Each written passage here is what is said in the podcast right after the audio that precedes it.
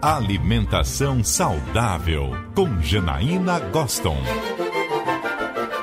Nutricionista Janaína Goston, bom dia para você.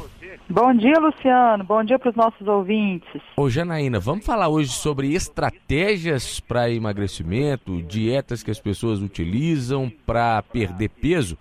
Vamos ter, pegando como gancho aqui a Adele. Tô vendo aqui a foto da Adele, que emagreceu 45 quilos, né, numa dieta denominada aqui de Surf Food. E é impressionante a foto da Adele aqui, né? Mas é, e ela ó, foram 45 quilos perdidos nos últimos meses, né? Uma redução de, de peso atribuída a essa dieta e auxiliada pelo Pilates, segundo a, a reportagem. Ô, ô, Janaína, até que ponto vale a pena essas dietas? O que, que consiste essa dieta, pelo menos essa da Adele, hein? Pois é, você começou falando, né, Luciano, dessa questão de estratégias, né?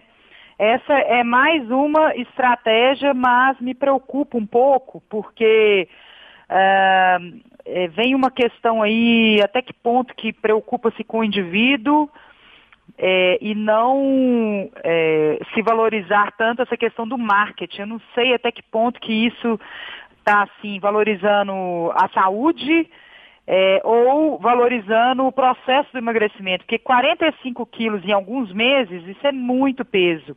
Tudo bem que a gente está falando de uma pessoa que estava acima do peso e que qual, qualquer processo de emagrecimento, né, estratégia que ela tenha utilizado, levaria ela a uma perda rápida. Agora, é, o que, que eles valorizam, e eles estão chamando esse nome, né, fast food, é, nada mais é do que a escolha de alguns alimentos saudáveis, mas toda estratégia, a primeira coisa que é importante a gente é, conscientizar que qualquer emagrecimento, você quer emagrecer, a primeira coisa que a gente vai fazer é o, uma restrição calórica. E essa restrição calórica, Luciana, ela pode ser feita de maneira mais gradual, é, normal, né, que você vai melhorar a distribuição dos nutrientes ao longo do dia, é, colocando combinações de alimentos, mas assim, você vai estar tá gastando lá, por exemplo, duas mil calorias e ingerindo 1.500 calorias, ou seja, você está gastando mais, fazendo exercício físico e consumindo menos caloria. Algumas pessoas vão fazer restrições mais severas. Em vez de fazer a restrição comendo 1.500, ela vai ser mais incisiva, comendo mil calorias. Outras pessoas vão utilizar os jejuns, que a gente até falou aqui no nosso quadro algumas vezes, jejuns intermitentes, seja é, fazendo dois dias de jejuns, outros dias normal, ou pessoas que adotam não comer de, determinada, é, nenhuma refeição em determinado horário, né? Depois de seis da tarde, depois de oito da noite, enfim. É, outras vão escolher fazer redução do carboidrato ou retirada total desse carboidrato. Todas essas estratégias, né, seja uh, uh, de maneiras mais radicais ou não, a gente está fazendo restrição de calorias. E elas vão levar a uma perda de peso. Então, quando eu vejo a divulgação né, de uma artista, ou seja aqui, fora, é, que fez um processo de emagrecimento, me preocupa um pouco, porque dá a entender que é, é mais uma, uma estratégia assim, muito melhor que outras. E a gente está falando de mais uma estratégia que muitas vezes aí eu estou associando como uma estratégia radical, para levar ao emagrecimento. E que muita gente vai seguir, né, Janaína? Por vai ser seguir. uma pessoa pública, enfim.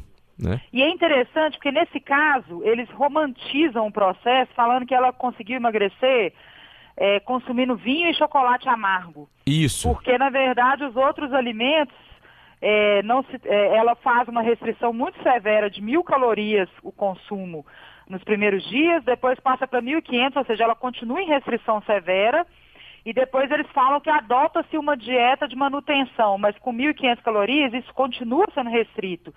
E aí atribui-se os tipos de alimentos, aqueles alimentos que falam que regulam o metabolismo, desinflamam o, meta, o, o corpo. Mas qualquer processo de emagrecimento vai levar a uma, uma redução do processo inflamatório. E, e, esse negócio de comer, tomar vinho e comer, é, certamente ela não comeu é, chocolate livre e nem tomou vinho livre. Às hum. vezes foi uma taça permitida e um pedacinho do chocolate. Então, é, não, nada mais do que ela incluiu itens de alimentos saudáveis, mas com uma restrição severa. E, é. na verdade, Luciano, o processo de perda de peso, ele leva tempo, ele não é uma coisa. Então, provavelmente ela perdeu muito, ela emagreceu por perda de água do corpo. Sim.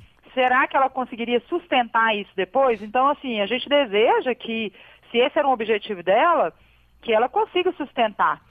Mas, em geral, ah, quando você faz eh, estratégias muito radicais, a gente está falando de associação de dietas monótonas com difícil adesão, porque, em geral, comendo muito pouco, você não consegue fazer exercício físico.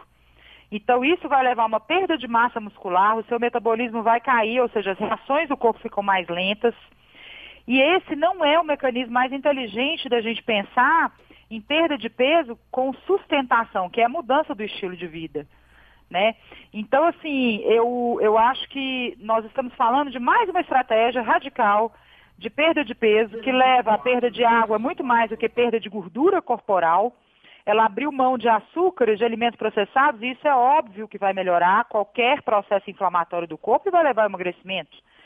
Então, eu acho que a gente ainda precisa de pensar em restringir calorias, mas aumentando o nosso nível de atividade física, ou seja, fazer uma restrição calórica com supervisão de um médico, de um nutricionista, com um profissional de educação física para amparar né, o tipo de exercício e a dieta está adequada para esse tipo de exercício, comendo refeições regulares, equilibradas, com moderação, né? Se você vai tomar o vinho, é, de vez em quando comer um açúcar, um doce, mas isso é menos frequente, você passa a adotar mais frutas, vegetais, é, manter-se bem hidratado, né? É a maneira mais segura da gente perder peso. É, e o importante é esse ponto que você tocou aqui, porque quando a gente lê a matéria, fala assim, ó, o plano alimentar inclui vinho, tinto e chocolate amargo, mas não fala a quantidade. E aí fica todo mundo achando que está liberado, que pô, né, não, não tem essa, esse direcionamento, né, Janaína? É, tá uma era, né, Luciano, dessa romantização de alguns aspectos da nutrição, é, de você falar é, dieta gourmet,